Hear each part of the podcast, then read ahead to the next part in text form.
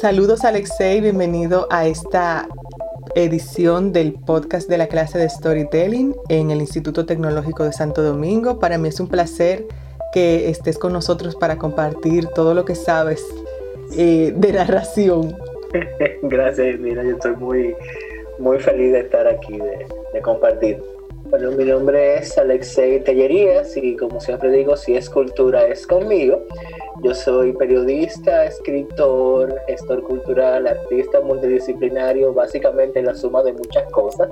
Tengo una experiencia de poquito más de 10 años en el tema de periodismo principalmente, eh, habiendo cubierto para el listín diario temas sobre cultura, medio ambiente, moda, salud, educación, turismo, turismo y viajes, belleza, porque trabajé durante cinco años y medio en la sección La Vida, que es como quien dice el área de variedades. Mm. Eh, pero al mismo tiempo también de alguna forma u otra he estado muy vinculado, eh, primero por interés, luego por elección, al tema del periodismo cultural.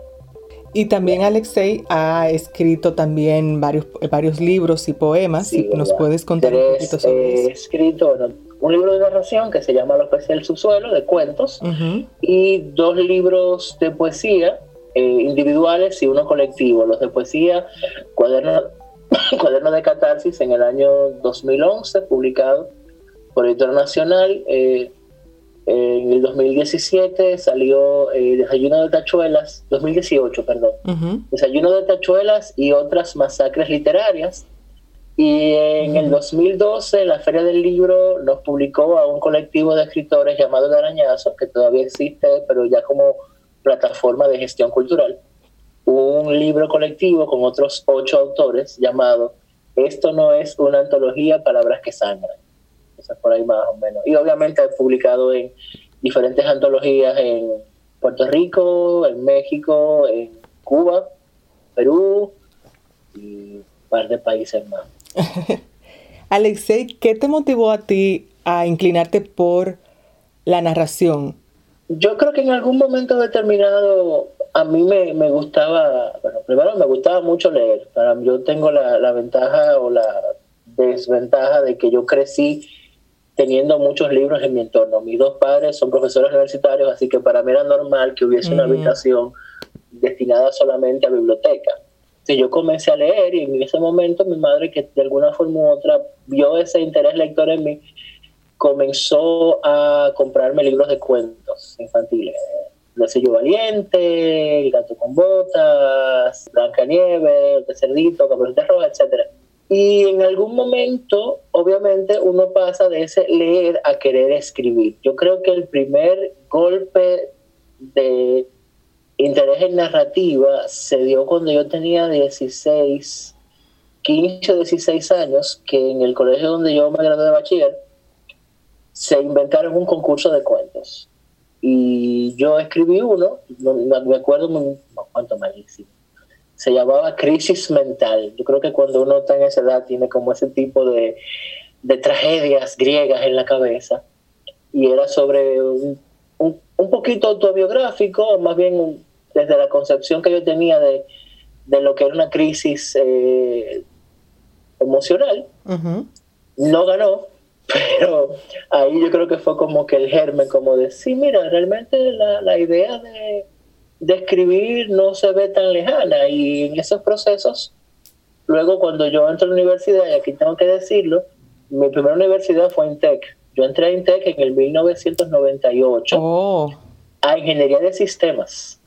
Y es ahí cuando yo eh, descubro que Intec tenía, no sé si todavía lo tiene, un grupo literario, un ciclo literario que lo dirigía Ida Hernández Camaño y se reunía todos los viernes en el tercer piso de la biblioteca. Eh, y casualmente en el trimestre que yo entré, que me acuerdo como ahora fue mayo-julio 98, eh, la coordinadora había empezado con literatura puertorriqueña. Y ese mismo día estaban hablando con una, de, una autora llamada Ana Lidia Vega. Y Ana Lidia tiene un estilo muy llano de narración. Ana Lidia es narradora, más que poeta. Y para mí fue como, eh, usando la palabra en inglés, fue muy mind blowing. Ok. Porque uno tiene la, o teníamos la percepción de que la, la literatura era algo con palabras rebuscadas, con términos muy extraños, que había que leerlo con un diccionario al lado y con un estilo muy, muy distinto. Y, por ejemplo, el cuento que leímos de Ana Lidia ese día, el primero que yo escuché, comenzaba diciendo, todo el mundo está en divorcio o en proceso de. Yo me quedé como, ¿y se puede? Y efectivamente se podía. Y, entre ella y, bueno, y luego Rita Indiana Hernández con, con Chochueca, la oh. de Chochueca, me, me terminaron de abrir la cabeza en plan, mira, una literatura más cotidiana, una narración cotidiana, tiene el mismo valor que una narración que diga, eh, no sé, el otro día llegué, era algo que me llamó la atención y eso me motivó a empezar a escribir ya de una forma distinta. Y si tú le sumas a eso, que en esos días también, unos par años más para adelante, tipo 2001, 2002, yo empiezo a escribir en diferentes portales de internet, como a nivel de .com, que era sobre el dominicano, y uno en Puerto Rico llamado preurbano.com, que era más orientado a literatura. Eh, yo empiezo a, dejarme llevar por esto de escribir y, obviamente como fan de, de, algunos autores, eh, mi, mi propia forma de hablar es muy narrativa, o sea, de yo quiero cuando, cuando quiero explicarte algo, quiero explicártelo en, todo un contexto. sí. Destacarle a los chicos que también tú has sido como que uno de los principales propulsores de los blogs y también de, las redes sociales aquí en República Dominicana. Ay, mi madre, sí, bueno, en el año 2007, eh, y es curioso porque el, primer boom fuerte de los blogs se da entre el año 2005 al 2008 entonces, eh, después de haber renegado durante varios años, en 2005, cuando yo entré a trabajar como pasante al listín diario, yo creo eh, Catarsis Diaria, que era un blog más que nada como de contar mi vida a través de, de notas periodísticas eh, redactadas con el rigor de una nota de la pirámide invertida. ¿Quién, qué, cómo, cuándo, dónde? Lo más importante va primero. Y luego entonces, después de contarlo así, pasar ya a una narración más, más llana. Eso duró como seis meses.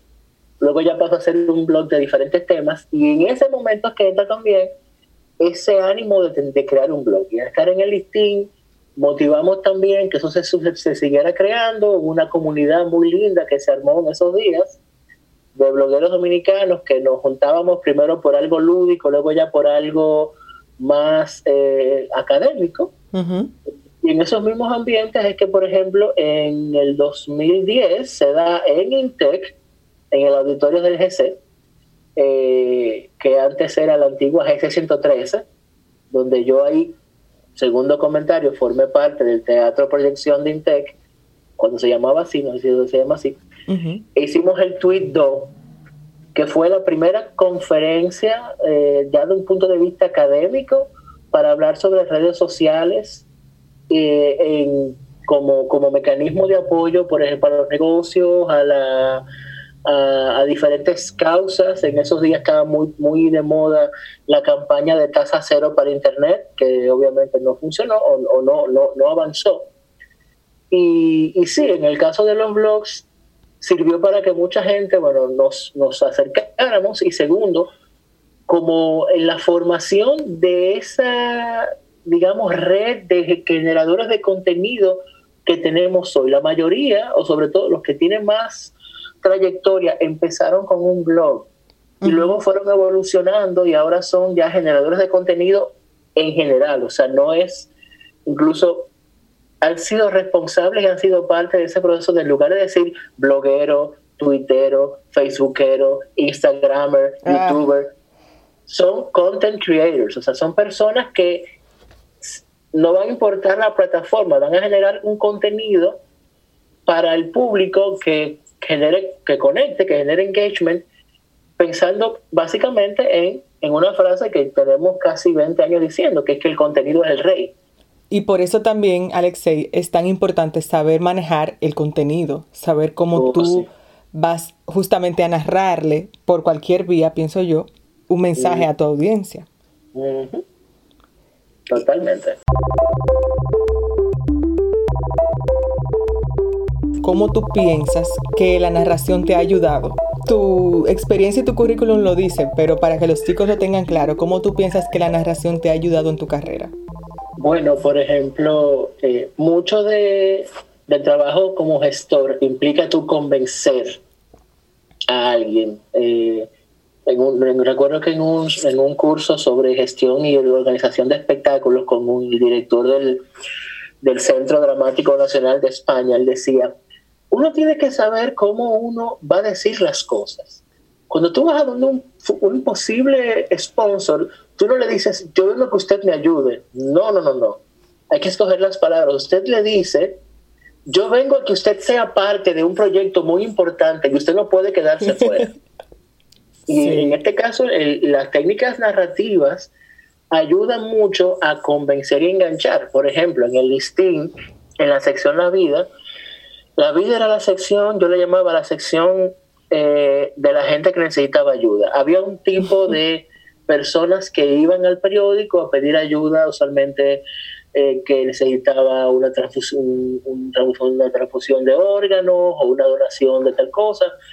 Y ese tipo de, casos casi siempre se mandaban a cubrir a la vida. Mm. Cosa rara, pero siempre éramos nosotros. Y ahí uno aprendía cómo, va a sonar muy feo, cómo vender esa historia. Mm. De una forma tal que generara empatía en el lector y dijera, sí, déjame yo desprenderme de algo para apoyar a esta persona que necesita eh, seguir viviendo, necesita ver mejor, necesita este, este aparato, tal cosa.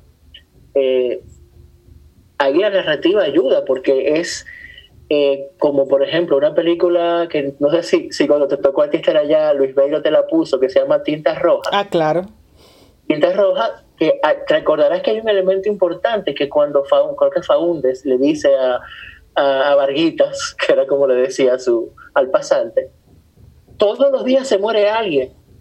Lo importante es que que tú vayas a resaltar llame la atención para que la gente se, se detenga a leer por qué murió. Sí como que todos los días hay alguien que necesita un tipo de ayuda, pero tú tienes que saber cómo tú apelas a la sensibilidad, a la emoción del lector o del que va a ver tu contenido para que se detenga, se motive y, se emocione. La narrativa es fundamental. Y Alexei, otra pregunta es, ahora que tú mencionaste técnicas de narración, ¿Tú nos puedes resumir brevemente como que para ti cuáles serían como que las principales técnicas de narración que se pueden eh, emplear? Bueno, a mí me gusta mucho escribir, me gusta mucho eh, dar ciertas semblanzas, tomar elementos, digamos, del, panorama, del, ambiente. Me gusta mucho describir los ambientes. Eh, y me gusta mucho también, como de alguna forma, cómo jugar con lo que estoy contando para llegar eh, desde la A hasta la C. Hay un meme por ahí que habla de cómo las personas cuentan la historia. A, B, C, inicio, desarrollo y final. Sí. ¿Cómo yo cuento la historia? Un preinicio, un inicio, un viaje de cosas como, como la, la, ruta del héroe, ¿no? Eh, luego el desarrollo, pero entonces hay una hay un final alternativo, pero no, hay un y si hubiese pasado yo no, no podría así como que decir rápidamente con cuál me caso, es que me gusta mucho detallar eh, y, contextualizar lo que estoy contando como para que alguien coja y lo, que más le guste.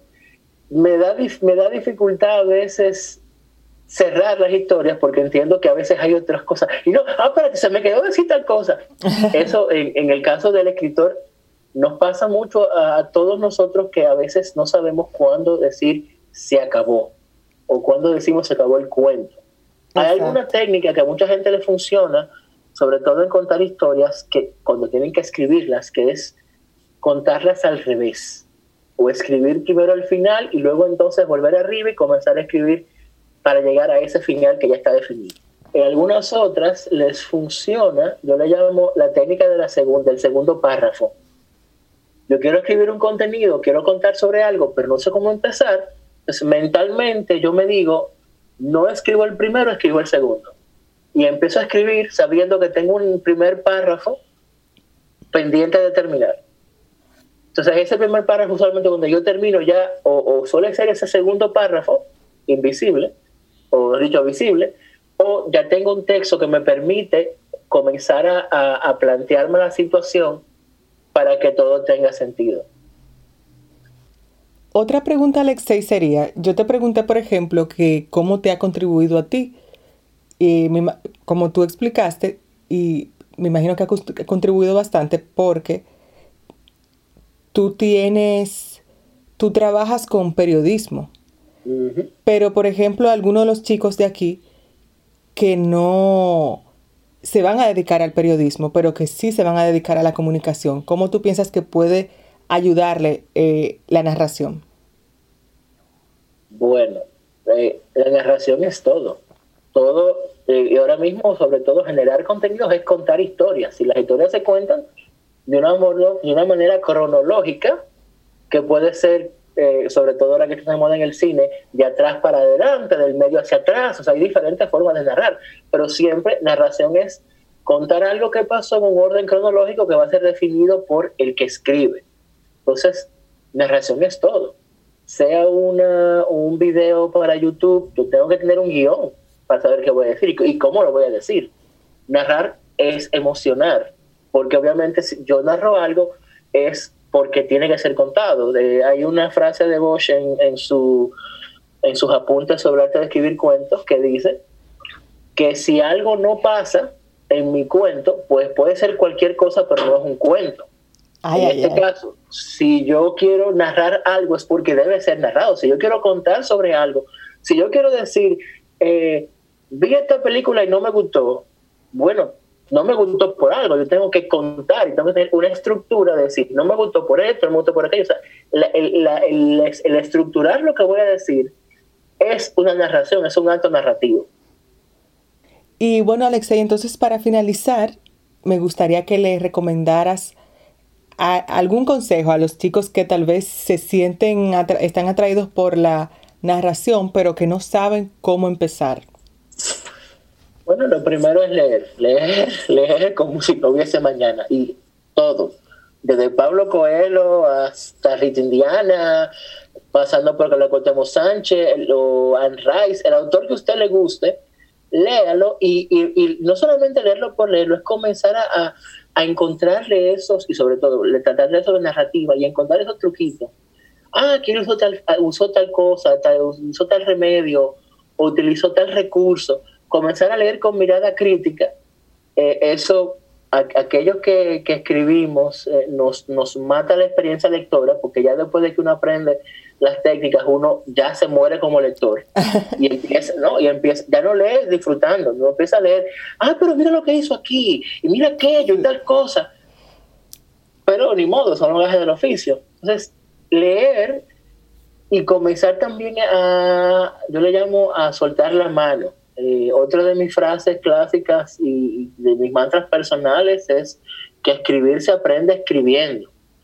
Y hay que perder el miedo a escribir, hay que perder el miedo a lo que los demás van a decir. Esto es prueba y error. Claro. Y uno comparte con la gente relacionada, es el tercer paso, uno comparte con gente con la que uno tenga confianza y que, y que valore su opinión. ¿Y qué te parece esto? Y eso no es solamente en el caso de, de narraciones, es, mira, eh, tengo este podcast y lo voy a tratar de tal cosa, ¿qué te parece? O mira, tengo este este anuncio que escribí, ¿qué te parece? O tengo esta pequeña historia, ¿cómo tú la ves?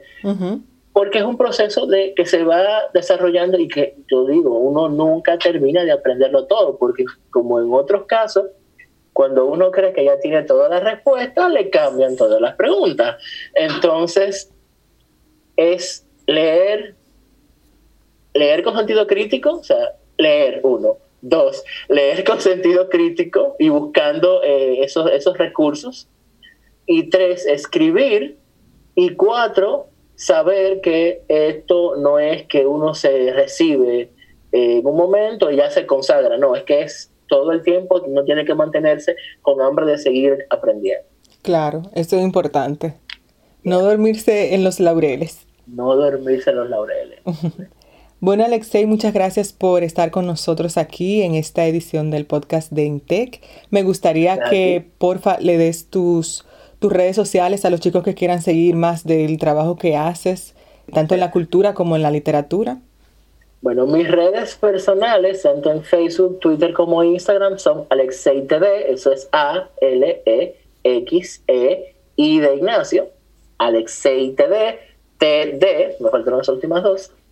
Y los proyectos que estoy trabajando en Instagram principalmente, el arañazo es el aranazo CL y Poetry Slam RD y Vaina Culturales, que es el podcast que estoy desarrollando ahora durante esta cuarentena.